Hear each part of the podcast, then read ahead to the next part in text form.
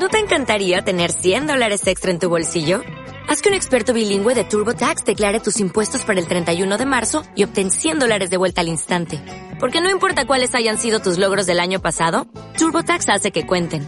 Obtén 100 dólares de vuelta y tus impuestos con 100% de precisión. Solo con Intuit TurboTax. Debes declarar para el 31 de marzo. Crédito solo aplicable al costo de la presentación federal con TurboTax Full Service. Oferta sujeta a cambios o cancelación en cualquier momento. Por la señal de la Santa Cruz de nuestros enemigos, líbranos Señor Dios nuestro. En el nombre del Padre, y del Hijo, y del Espíritu Santo.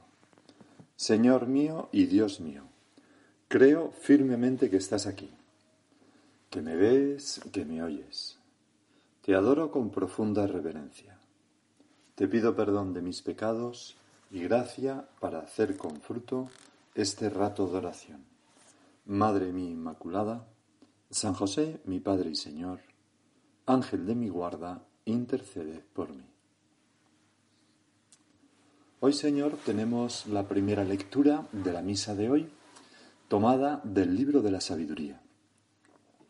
Y allí se, se dicen unas palabras que pueden tener aplicación a estas circunstancias en las que nos encontramos. Dicen así, los malvados dijeron entre sí, tendamos una trampa al justo. Vamos a ver si es cierto lo que dice. Vamos a ver qué le pasa en su muerte. Si el justo es hijo de Dios, Él lo ayudará y lo librará de las manos de sus enemigos. Sometámoslo a la humillación y la tortura para conocer su temple y su valor.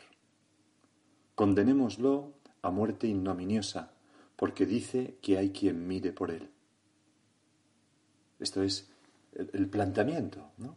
Vamos a probar el metal de, este que se dice justo, que se dice hijo de Dios, que se dice seguidor de Dios. ¿Cuántas veces, Señor, se, prueba la fortaleza de una convicción precisamente en la prueba, en la contradicción, en el sufrimiento? ¿Cuántas veces damos lo mejor de nosotros cuando somos empujados al límite? Y muchas veces se descubre la verdadera cualidad de una persona pues cuando supera o cuando atraviesa una oscuridad o una dificultad. Sigo leyendo. Así discurren los malvados, pero se engañan. Su malicia los ciega. Desconocen los misterios de Dios. No esperan el premio de la santidad. No esperan el premio de la virtud, ni creen en la recompensa de una vida intachable. Nosotros, Señor, aunque desconocemos tus misterios, sí esperamos estos premios, la santidad, la virtud, la recompensa de una vida intachable. Mira, toda esta situación es una prueba para cada uno de nosotros, en distinto grado y en diverso sentido. No es lo mismo, ¿verdad?, la prueba de algunas personas que lo están pasando terriblemente mal, que algunas personas que están mm, solas en los hospitales o algunas personas que están en una situación realmente que, hace temer por su vida. Pero todos estamos pasando también alguna situación de, apartarnos de algo que nos era muy querido, de eh, pues, situaciones que nos llevan a cierta tensión, no poder hacer cosas que queríamos. Mm, bueno, pues todo esto es una prueba y una oportunidad para revelar la calidad del metal de que estamos hechos, para revelar la calidad de nuestra fe, de nuestra confianza en Dios. Y sobre todo, son estas situaciones una oportunidad para amar, para amar a nuestra familia, a Dios en primer lugar, a nuestra familia, a nuestros vecinos. Y, esta prueba mm, es la respuesta a esos malvados que dicen, tendamos una trampa al justo. Vamos a ver cómo reacciona. Señor, que yo sepa dar lo mejor de mí en estas circunstancias. Hay unas palabras de San Agustín que, que nos pueden servir. Son unas palabras como tantas de San Agustín, tan profundas y tan agudas. Las escribió en, en ese libro magistral, La ciudad de Dios, que escribió precisamente ante la sorpresa de que tantos buenos con malos hubieran sufrido lo mismo con la toma de Roma por los bárbaros de Alarico, ¿no? Y, los cristianos que, entonces había en Roma decían, bueno, ¿cómo es posible que Dios nos haya abandonado y nos haya dejado en manos de estos bárbaros, nosotros que no, que no colaborábamos en los pecados de, de Roma, en el circo, etcétera, ¿no? Y entonces San Agustín escribe intentando explicar estas cosas y otras muchas, dándoles ánimos, y dice, como con un mismo fuego brilla el oro y la paja humea, y bajo un mismo trillo se tritura la paja y se limpia el grano, así también una y misma adversidad prueba, purifica y afina a los buenos, y reprueba, destruye y deshace a los malos.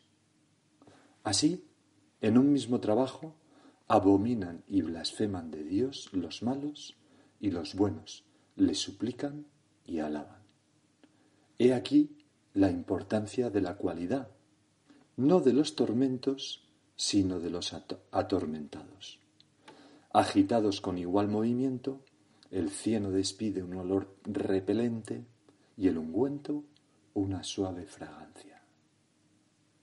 Qué maravilla de, de, ¿verdad? Qué maravilla cómo escribe San Agustín y qué profundidad de su vida, ¿no? Y de su, de su vida interior. Señor, que yo sea, que yo sea de los buenos por tu gracia, no es que nos consideremos buenos, que yo sea de los buenos por tu gracia, que yo sea esas personas que, removidos por la prueba, ahora desprenden no un olor repelente, sino una suave fragancia. ¿Cuántas personas están sacando lo mejor de, de sí en estas circunstancias? Acabo de ver hace un rato el vídeo de un camionero emocionado que para en un bar, está cerrado, pero se encuentra como un tenderete con café, fruta, bollos, leche, todo tipo de cosas para que cojan gratuitamente los camioneros por estar trabajando. Y dice, mirad, mirad lo que han puesto aquí, qué gente tan buena. O una madre que me dice que le, están, le está ayudando esta situación mucho a crecer en paciencia o como tantos padres dicen que sus hijos, después de unos primeros momentos de intranquilidad, poco a poco han ido como creciendo en responsabilidad, ayudan más con sus hermanos, saben pasar más por alto los defectos de los demás, están más responsables en su casa, etc. Y, poco a poco las cosas van como, como sacando lo mejor de las personas. ¿Cuánta gente hay que se está acercando a Dios? Familias que se están uniendo. Claro que hay gente que se aprovecha de esta situación para hacer el mal, para robar, para... Bueno, pues claro. Claro hay gente que, que al removerles desprenden un olor pestilente, pero, pero son pocas. Incluso mm, no me lo podía creer cuando he visto que hay, un tipo sorprendente que ha corrido media maratón en una terraza de 7 metros. Realmente hay que tener muchas ganas para correr una media maratón así. Pero en fin, bueno, pues también está esta situación teniendo efectos espirituales en la Iglesia, que a lo mejor no los vemos ahora y los veremos dentro de años, lustros o decenios. ¿Quién sabe si en un libro sobre la historia de la Iglesia no se apuntará dentro de unos años? En la pandemia del 2020, la gente se dio cuenta de lo mucho que deseaba la Eucaristía y lo mucho que necesitaba la comunidad. Hubo millones de personas que la seguían a diario a través de las redes sociales. Está pasando esto. No puedo imaginarme, antes de que hubiera llegado esta pandemia, nada más aburrido que ver en un móvil la retransmisión de una misa. Pues ahora hay cientos de miles de personas que lo hacen, con piedad. Ahora, en ese libro se podría escribir también, precisamente, escribir también precisamente en la pandemia del 2020, se revalorizó se revalorizaron las prácticas de piedad que estaban casi olvidadas, como las oraciones vocales, la comunión espiritual, el rezo del rosario, el vía crucis los viernes. Y los pastores de la Iglesia se dieron cuenta de la enorme importancia que para la evangelización tenían las redes sociales, los podcasts, YouTube, etc. ¿Por qué cuento todas estas cosas que ya han ido saliendo en otras meditaciones, Señor? Primero para darte gracias por habernos creado con tanta bondad y por darnos tu gracia. Pero luego porque muchas veces, en muchas ocasiones estos días me han preguntado, ¿cómo Dios está permitiendo, permite este mal tan grande? Es una pregunta que hiere en lo más hondo. Es la pregunta de las preguntas. La más difícil de contestar. Es un misterio. Y cuando alguien está sufriendo de verdad, de verdad, puff, pues no es fácil contestar a esto. Pero San Agustín y Santo Tomás, los dos, se atrevieron a dar una respuesta que es la misma. Ellos decían, Dios permite el mal a veces para conseguir un bien mayor. Esta es una respuesta general, Señor, que todavía sigue siendo válida. Siempre y cuando no seamos súper específicos con, ese bien mayor. Es decir, no podemos decir, Dios ha querido esto para que pase esto otro. No. O aquí, en esta cosa concreta, está la razón de lo que está pasando. Bueno, no, no es tan fácil. Eso casi siempre es falso porque no hay un único, eh, una única razón. Desconocen los misterios de Dios, hemos leído en la primera lectura. Dios abarca todo el tiempo y todo el espacio. ¿Por qué Dios permite esta pandemia? Pues puede haber 297.371 billones de respuestas. Por ejemplo, yo ahora, gracias a esta pandemia y a este aislamiento, resulta que tengo más tiempo y quizás mm, puedo ponerme a escribir pues un libro que quería escribir que ojalá que pueda hacer bien a mucha gente. Vale, muy bien. Entonces, ¿Dios ha querido esta pandemia para que yo pueda escribir el libro? Pues por supuesto que no. A lo mejor ese es uno de los efectos buenos, pero hay trillones de efectos que desconozco, buenos, que pasan y además muchos de ellos todavía no los hemos visto, porque Dios incluye todo el espacio y todo el tiempo. Es como si estuviéramos jugando al ajedrez. Cuando hay dos grandes jugadores de ajedrez, hay uno de ellos que es capaz de calcular cuál va a ser la jugada del otro y si yo hago esto, qué va a pasar, y, en una gran cantidad de posibilidades y va jugando, moviendo las fichas, teniendo en mente lo que va a pasar diez jugadas después. Bueno, ¿Dios hace esto? No, Dios hace muchísimo más. Porque imagina que hubiera millones de tableros, tantos como hombres. Imagina que hubiera tantas dimensiones como hombres. Y simultáneamente va viendo los efectos que cada jugada va a tener en cada uno de esos tableros. ¿Cómo podríamos nosotros conocer todo eso? Desconocen los misterios de Dios.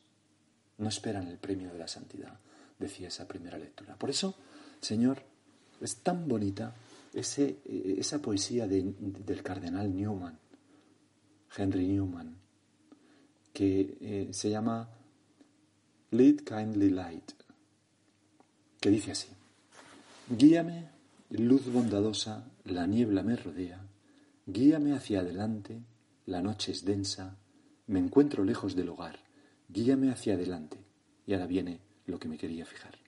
Protege mi caminar, no te pido ver claro todo el futuro, solo un paso aquí y ahora.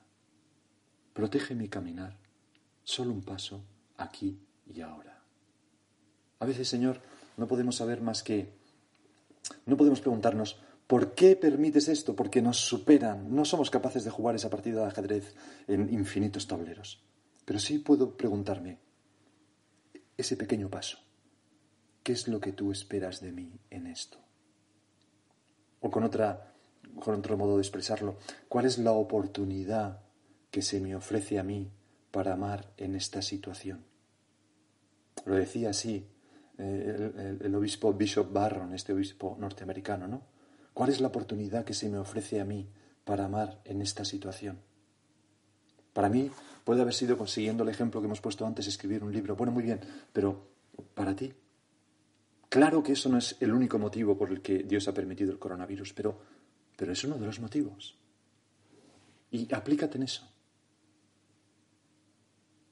aunque te parezca una cosa pequeña.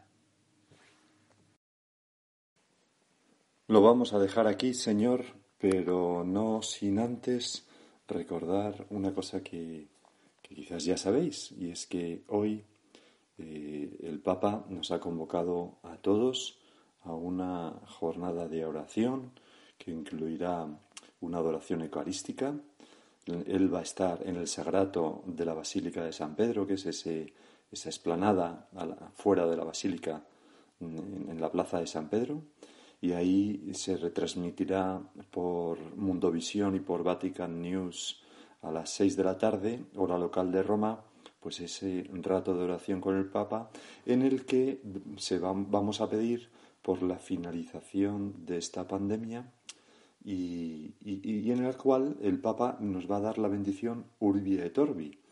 Urbi et Orbi significa eh, a la ciudad y al mundo, o sea, a todo el mundo que esté contemplando esa bendición en ese momento, el Papa ha concedido indulgencia, indulgencia plenaria, que significa que toda la pena debida a nuestros pecados que tendríamos que purgar en el purgatorio, si, si cumplimos las debidas condiciones, que luego diré, pues se nos, nos queda cancelada.